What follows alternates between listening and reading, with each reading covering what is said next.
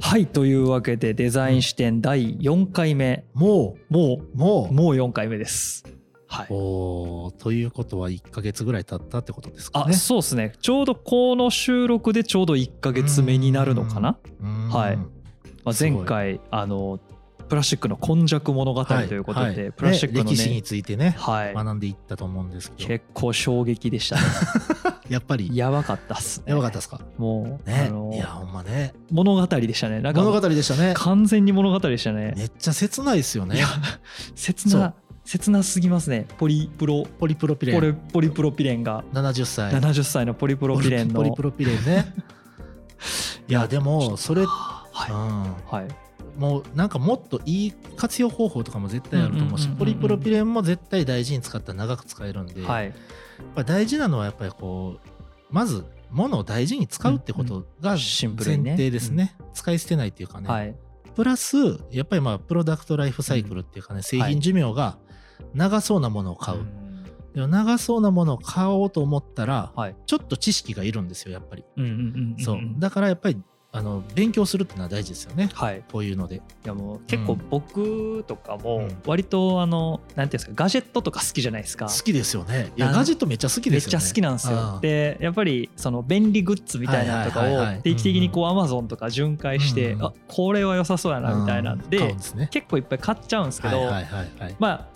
もちろんそのプロダクトそのものもそうですけど、うん結構その箱とかねああね。まあなんかしかはいはいはいはもい結構しっかりめの箱とかに入ったりするとうんはいどんどんこうあの捨てづらいかそうらそうそう。あれはね、溜まってそうそっうたり溜するんまでっすてよきますよね。そうなんですよ、うんでなんかええ箱がゆえにちょっともったいない感じもして、うん別にそうそうそうそう何に使うわけでもないのめにちゃくちゃええ箱そうなんでですしょ。いやもったいないですよねあ。のそれこそアップルの製品なんそうでて、すね箱潰すのもむずいじゃないですそかうむずい。硬いし硬いし、ああものすごい精度でできてまいやすそうからねで。すよね、うんだからああいうのんとかもちょっとでやっぱうん気になるし、はい逆に言えばあの箱の素材もうんどこまでがプラスチックなのかもちょっと分分かかられへへんんでしくょなってきてて境界こ線れが、ね、僕らでも分かれへんとこいっぱいあるんですよ。へえめちゃ難しいですよはいはいはいはい、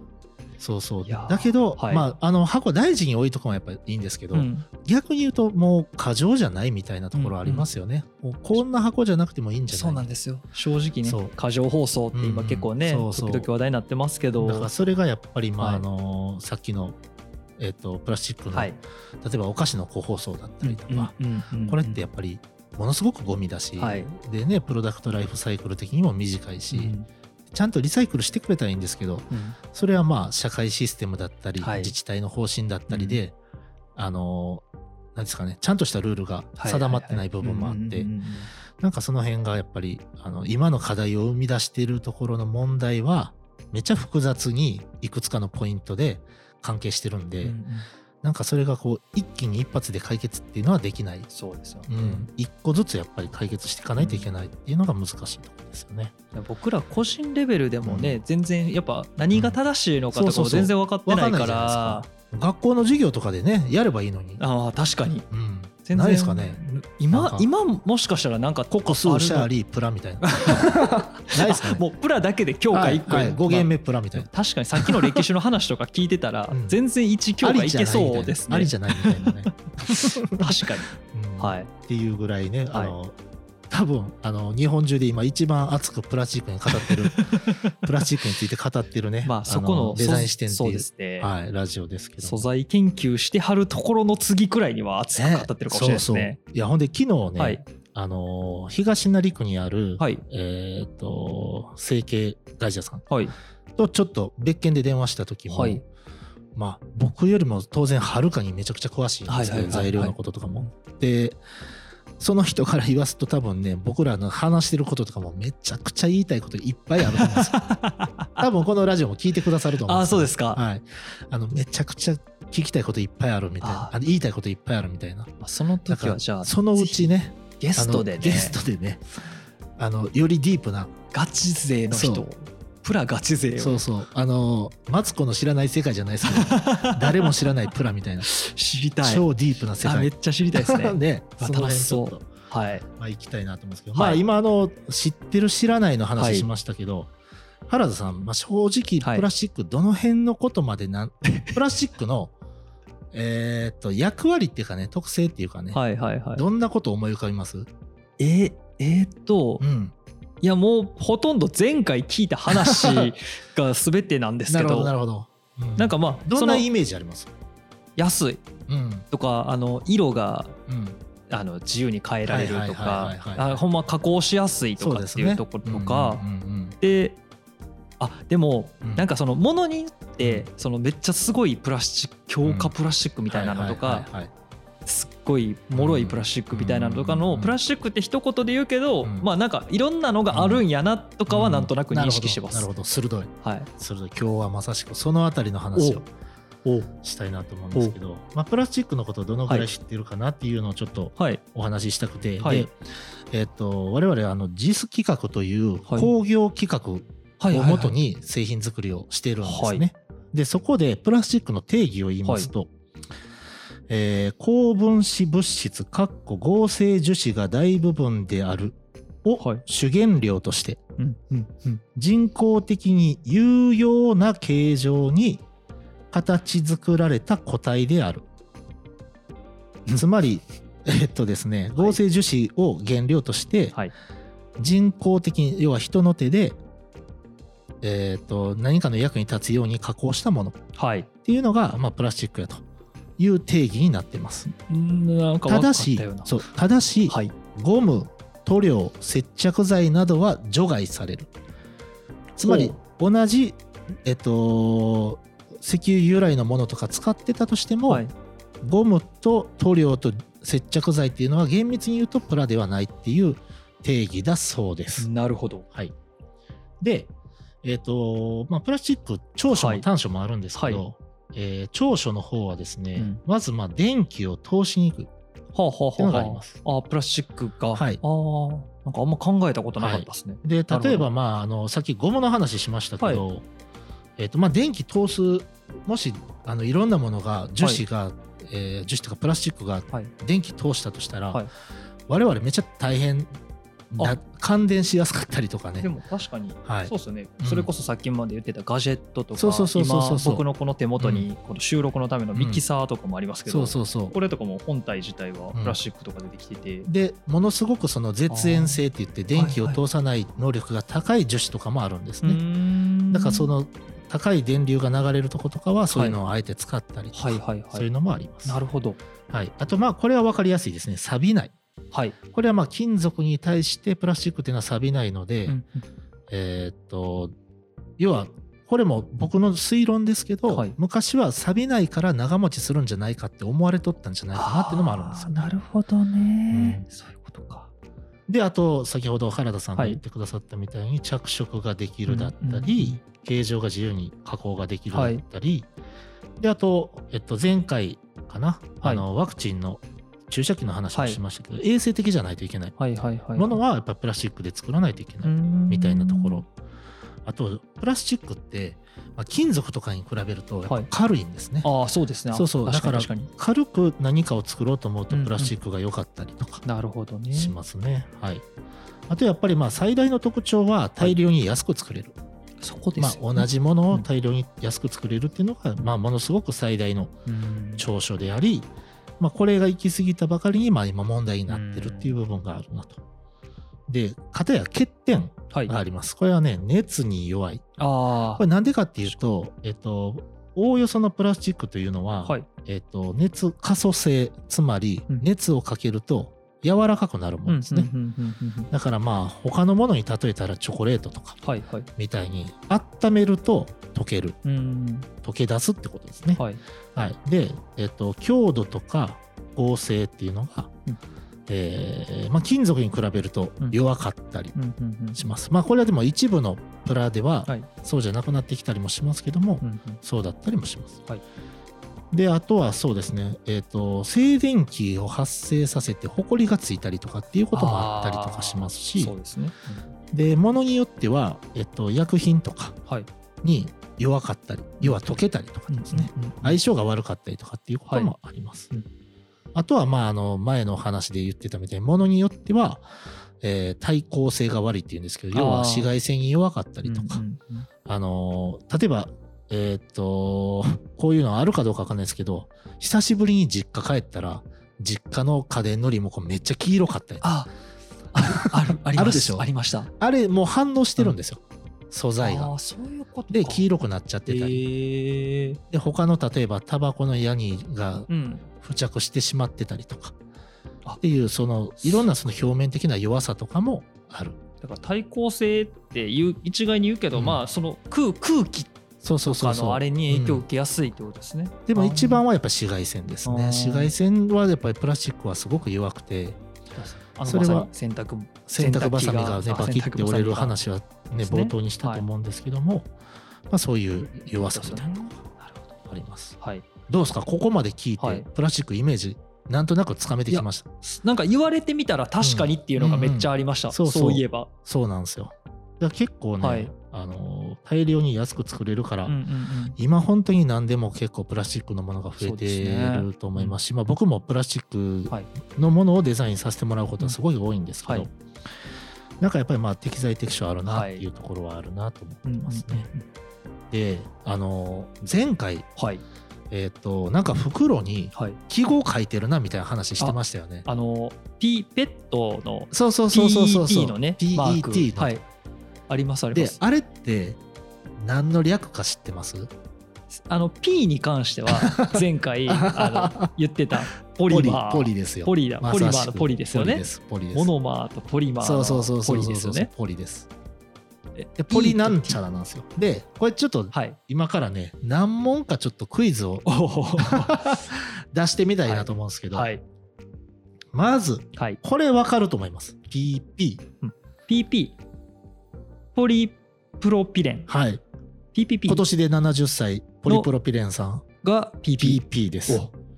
あのだからこうダなンんデかィねいおじろんちゃなが商品見て、はいマークが PP って書いてるものを見つけたら、はい。これはポリプロピレンやと思ってもらったらいいんですなるほど。はい、ポリプロピレンのことを略して PP って言いまなす。るほど。ど。はい、あじゃあ今度からあれですね。あこれ PP 使ってんねや。そうそうそうってい感じ言えるでしょ言えるん言えるでしょうわかっ こいい。ちょかっこええかどうか知らな いですよ。っと言おう。いや、ポリもプロうピぜレンひ言ってくだ PP さい製かそうそうそうそあなるほどねう。。はえい。でーね、ここにね、はい我我々御用達のスーパー、えースーパー玉での、これもう関西の人しかわかんないですけどはい、ね。そうなんですよ。これまあ大阪あののこのラジオが全国区になったら大変申し訳ないですけど、大阪にはですね、スーパー玉でというはい非常に個性的なスーパーがあるんですけども、はいそこのえっとゴミ袋1個持ってきました。はい。はい、ちょっとプラの下に何て書いてますこれ。 PE って書いてますね。はい。 PE ポポリポリ E エチレンえ正解。あそうですよねあそうありましたよね確かポリエチレンポリエチレンあります。はいはいはいさっきポリプロピレンともう一個ポリよく使われてるやそうつそうそでうそうポリエチレンエチレン。あこれ PE がポリエチレなんンかこのかねスーパー玉スー玉って僕ら呼んでます。 スータはマい。スー玉袋ポリエチレンですからなるほど言えちゃう。言えちゃいますすよスータマのスー玉袋はの袋はポリエチレン PE やから言えちゃう。なるほどそう。でね、これすごいですねじゃあ、はいまあさっきからずっとはいあの原田さんもはい何のペットかわからんかった、はいペットペット PET ポリエチレンえ T T T ポリ T ですよ。ポリペットペえエチレンの えっ そとうちポリエチレンまでは合ってるんあです。ポリエチレンはポリエチレンなんですか PE までは、 PE までは一緒なんです。ポリエチ要レはンポリエチレンという材料にはいもう一個何かが入った状態なんですね。ポリエチレンうん、ととと分からんそう分かれへんでしょ分からんそうこれねポリエチレンテレフタレート。絶対分からん分からへんで しょ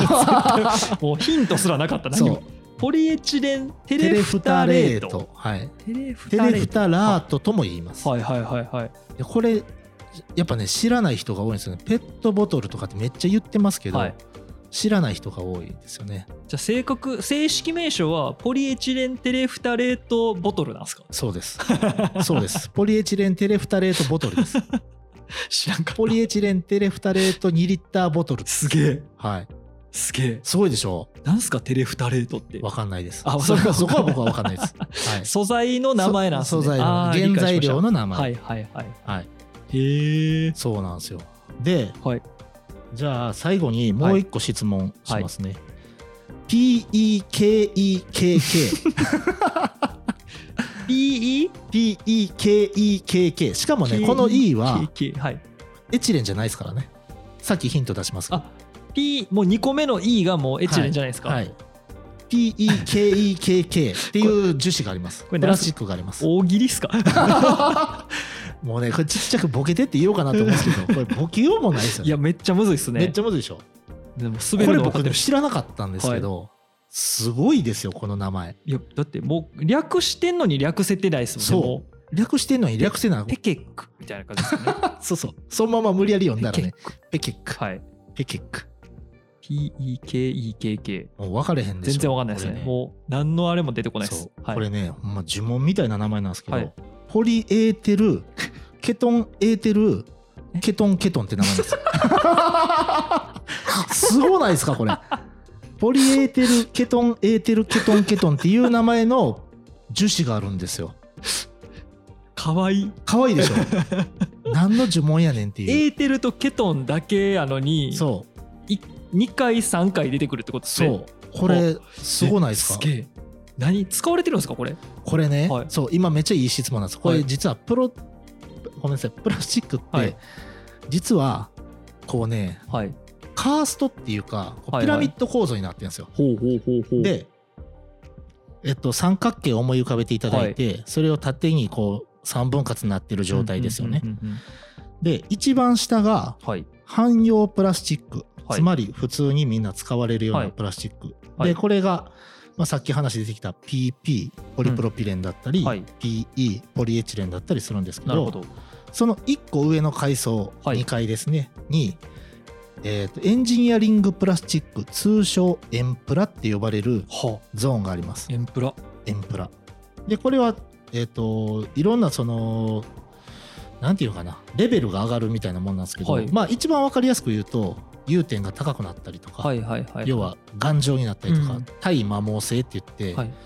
えっとどんだけこすっても削れにくかったはりいとかはいはい。っていう傷がつきにくかったりとかっていう材料があったりしてまあ、他のでプラスチック に、汎用プラに比べると、まあ強い版ってことですよね、それそがの。代わりコストも高い、ううんん。原材料が高くなってくるっていうところでですねここで紹介したい材料、はい PC、 PC。はい、これね原田さん多分 PC めっちゃ使ってると思いますあ結構ガジェットに使われてまおすお。あカーボン。そうポリカーボネートですねすげえ。これねアップル製品とか結構ポリカーボネート使われてるんですよ、ああ、なるほど。はい、だからね PC 実はエンプラに属するんまあですけちょどもちょっと今嬉しかった普通に、うんあそうポリカーボネートですそうねそうポリカーボネーへトであとさっきーはいあのお話にあった PET PD あペットテレフタレートそうなるはほ、どえっと、ここのエンプラというゾーンに一応属してます、へはい、めちゃくちゃ使われてますけどへー実は汎用プラスチックではない、ー結構じゃあ強めなんですねうん、ペット材料としてねボトルのペットうんうんへえそうだったり、はいあと POM って僕らポムって呼んでますけど、はいこれちょっとねあの略式記号正確に言えないですけど、はいポムポムって呼んでるんですけどそれは、えーっと別の名前で言うとジュラコンって言ったりとかするんですけど、はいなんかあの軸系軸系って言ったらあれですねこう軸が回るところとかにはいはい使うようなもんで、は回り続けたりするとはい普通プラスチックとかで削れていったりああするんですけど、まあそう摩い擦うとのかでにめちゃくちゃ強いへえ材料だったり、要は役割がめちゃくちゃいっぱい増えてくるっていうか、 POM POM ポムなんかこうどんなものにどういうプラスチックを使うかっていうことがちゃんとわからないといけなないるしほどね、まあ、デザインするときは特にそうなんですけどあの設計するとかだけど、まあ、一般の方もなんかその辺のこともはい予備知識としてあったりあとはまあ今本当に Google とかがあるんで、はいなんか知らないものとかあったらね、うんすぐ調べれる時代なんでそうですねなんか調べてこう、ね、プラスチックの世界に飛び込んでみる のも面白いんじゃないかなと思う。知られざる結構沼ですねこれでそうもこれね沼な調んべですてよい。くとそうでさっきのねおもろいな PEKEKK ペケックがねこれはね、はいさっきのそのピラミッドの三角のはい一番上、頂点はい、やっぱ王じゃないんや一番上のところにはい属するのがスーパーエンプラ、スーパーエンジニアリングプラスチックはいはいはいはい。というゾーンに存在してまして、でさっきのねポリエーテルケトンエーテルケトンケトンさんは はい、融点っていうのが要は溶け出す温度っていうのが380度うわだから380度変化しないーあだからもうお湯なんてもうもう全然全然余裕ってことです全然ね余裕ですこへーれ結構何に使われてるかっていうと、調べたか形で僕も見たことないんで、正確なこと言えなかなか言えないんですけど、えー、と例えば自動車の部品だったり、ああなるほど熱ねとかが例えば何時間もかかるような場所とかに使われてたりしなまるす。ほどねはいこれがですねスいわゆるスーパーエンプラと呼ばれる世界でへでえ上に行けば行くほどやっぱりまあ特殊なものになるし、はいでその材料のお金が高かったり、作れるところがすごく限られてたりとかしますね。うんであのさっきの東成区のその樹脂屋さんっていうのはそのス,、スーパーエンプラとかを専門に成形する会社さんで。はいへ、えまああのそのうちねもしかしたら出ていただくかもしれない です期待あのはいあのそこをいえーっとそう去年ですね、はい工場見学行かせていただいた時も、はいまあ知らない材料がいっぱいあってすごいすごいだからうんもう言ったらね、ユウさんからしてみたら、うん自分が何かを作る時の、うんその素材選定の時の選択肢にそうが増えるってことですもんね、はいシンプルに。だってまず何に使うかもわからないですからね、はい僕らでもわからない世そ界うですねのことなんで本当にその上の方の難しいものっていうのは、ちょ面白うそう。ん、うんやっぱりなんかあの、はい勉強してみるとすごくいいし、うんうんうんうん使うことがあるかどうかわかんないではすいけど、はいはいはい。でもその特性を使って他のものを使うどうやって使うかっていうのを考えていくのうんうんも僕らプロダクトデザイナーのそうですよね。役割でその PEKEKK を使ったなんかとかデザインしてみたいなって思いますよね。だから素材ベースでうんこれはこういうところでこういうふうに使えるからっうんうんていう逆にじゃあうんそれ使ったらこういうこと実現できるよねうんみたいな方向からプロダクトの発そうです想みたいなのが出てくるっていうこともあるってことですよあるってねこ。とです。はい、だからなもるともほどとなある用途のために素材開発されてるのにはいはいはい。それの特性だけを僕らが知ることができればあじゃあこんなんも応用できるんじゃないみたいなことを考えるのは僕ら得意なんですよプロダクトデザイナーは。あ面白はい、い。ちょっそう面なん白いですじゃないですか。こで、れはいまあ、パッケージはいに出てくるはいやつってこんなんじゃないですか。はいこれ最近買ったあのノイズキャンセリングイヤホンのはい。パッケージの中の台紙ああありますね。は今いこれ多分あの YouTube 見てる人はわかるんですけど、あの視聴者さん視聴者あのリスナーさんリスナーポさッんドねキャストのリスナーさんちょっと分かりにくいかなと思うんですけど、結構何か物を買った時とかにそうそうそう中に入ってるはい、あの枠枠みたいな感じ台ですよね紙台紙の台ね紙みたいなやつ、はいでこれはい、もうすでに綺麗な形してるじゃないですか、ね、そうですねなんかに使えそうやしうんでもここまでやってもやっぱりすぐに捨てられちゃったそうりとですかねしますしでえっとこれ PS って書いてますけど、PS っていう材料を PS はい、だったりとかはい他にもえーっと例えばそうだなこの辺とかこれはねその記号が書いてないんですけどはいこれまたあのちょっといろいろ問題があって、まあ、ある会社さんの、はいえーカードリーダはーいを買ったんですけど、これねもうねノリでこのプラスチックで基本的にそのカードリーダーを保管してるはいはいはいパッケージなんですけど、はいノリでべちゃってついちゃってて、はいこれだけをきれいに外すことができないですね。なんかあーこうなんかねパッケージの悪い例として持ってきたんですけなるほどですね今そうですね僕らのこの今手元に見えてるやつがうんもうそのプラのうんなんていうんですか部分と紙の部分がのりでのりでべべっったちゃーっりてつついいちゃっててるてからじゃあこれ綺麗に分別できないもう最初からそういう想定で設計されてんかなって思ったりはする確とか、に確かにうん、例えばこの辺もデザイナーとかがちゃんといやまああのユーザーがちゃんときれいに分別できるようにはいはい変はえていいきはいましょうよみたいなこととかは、まあ問いかけはしていくべきかなと思ったり、ね。はい、しますそれね。は確かに、うんあでも全然今言われてうんななんかあ本当だいやと思いましたけど、よく見る光景ですよねこれ捨そうであこれ以上綺麗に捨てられへんわと思ったらもうこのまま捨てるじゃないですてます捨てますかでもじゃあこれねリサイクルできるんかって言ったらこのままじゃリサイクルできないんで、はいリサイクル工場の人がこれを綺麗に分離してるか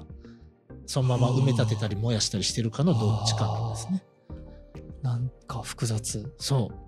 うだからペットボトルとかもはい。ちゃんとラベルを剥がしてでキャップとかもちゃんと別に外して、うんうんうん捨ててる方っていうのはすごくリテラシーが高くて、はいはだけどもうそのままポイってね、まあ、僕も完璧にできてるわけじゃないんであれなんですけど、